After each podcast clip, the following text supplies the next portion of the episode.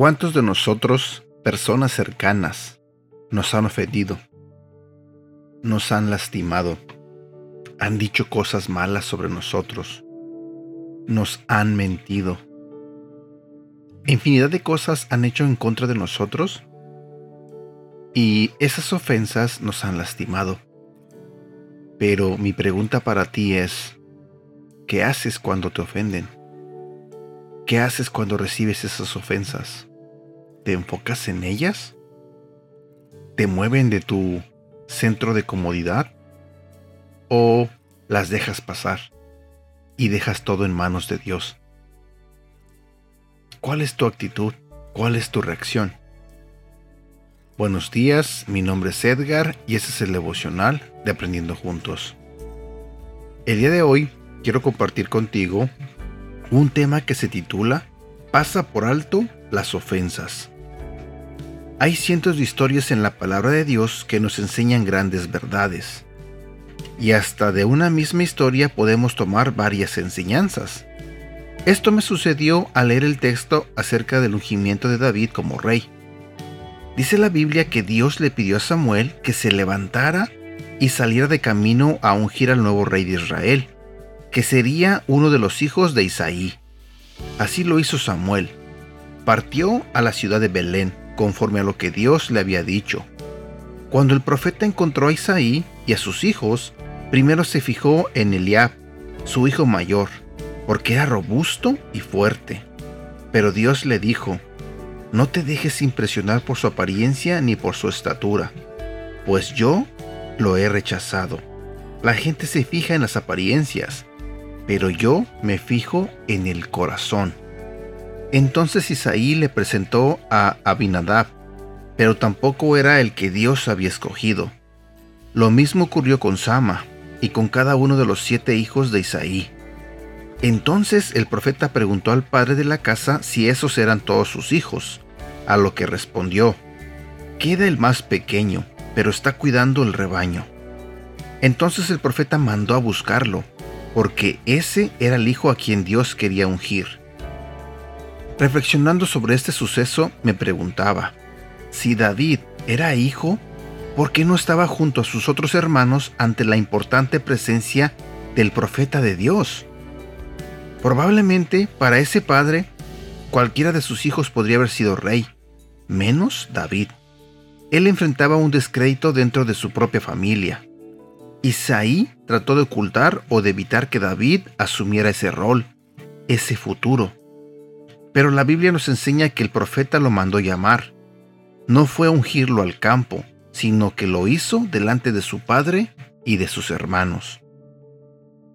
Si yo hubiera estado en los zapatos de David, probablemente me hubiera sentido desanimado porque ni mi propia familia creía en mí. Pero lo que me encanta de esta historia es que Dios nos llama a enfocarnos en lo que Él dice de nosotros. Él ve nuestro corazón y no nuestra apariencia. Debemos mantener nuestra mirada en Cristo y no en las ofensas que podamos llegar a sentir. Te lo diré nuevamente. Debemos mantener nuestra mirada en Cristo y no en las ofensas que podemos llegar a sentir. Llegará el día en que el Señor te ungirá en medio de aquellos que antes no creían en ti. Y podrás decir como David, aderezas mesa delante de mí en presencia de mis angustiadores. Unges mi cabeza con aceite, mi copa está rebosando. Salmo 23, versículo 5. Consejo del día. Medita en la palabra de Dios y vívela. El versículo para recordar de este día se encuentra en el Salmos capítulo 23, versículo 5. Aunque se enojen mis enemigos, tú me ofreces un banquete y me llenas de felicidad. Me das un trato especial. ¿Sabes? Sé que es muy difícil pasar una ofensa, especialmente cuando esa ofensa viene de parte de alguien de tu familia.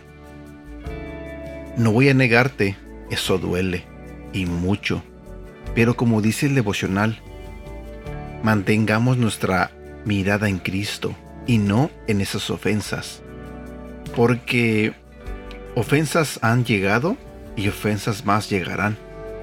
Y no podemos gastarnos la vida enfocándonos en eso, dándole importancia a personas o comentarios que realmente no valen la pena.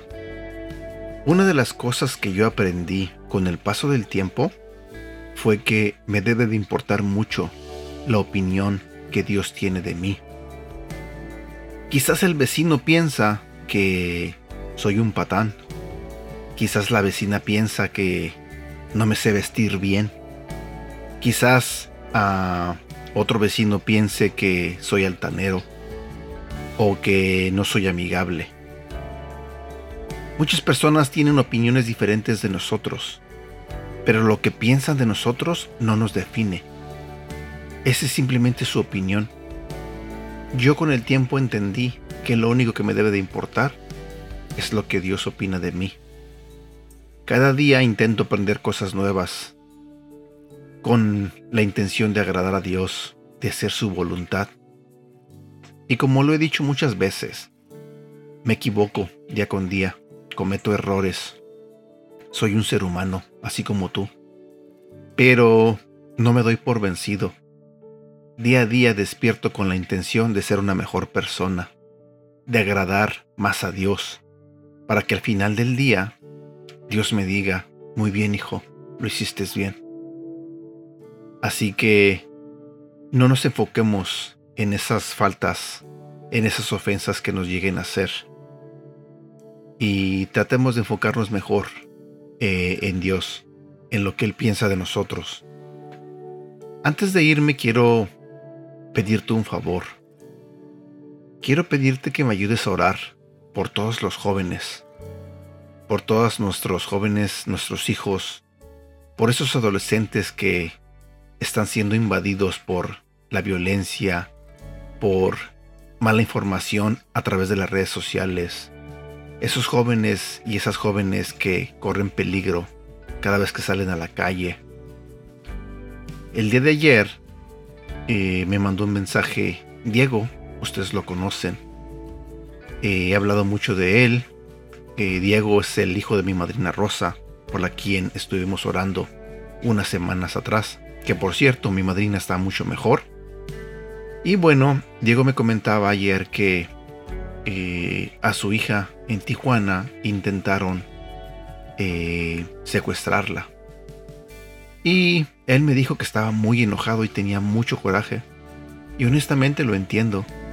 Como padres no queremos que le pasen nada malo a nuestros hijos.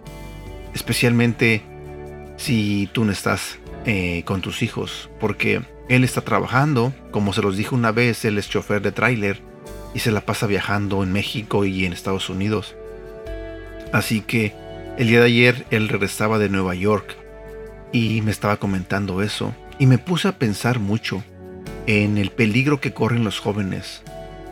Todos los días esos jóvenes salen a la calle, a las escuelas. Y tú sabes, corren un peligro. Y no solamente en México, Muchos de los que vivimos aquí en Estados Unidos sabemos qué tan peligroso es que los jóvenes vayan a la escuela porque ya ni siquiera la escuela es segura.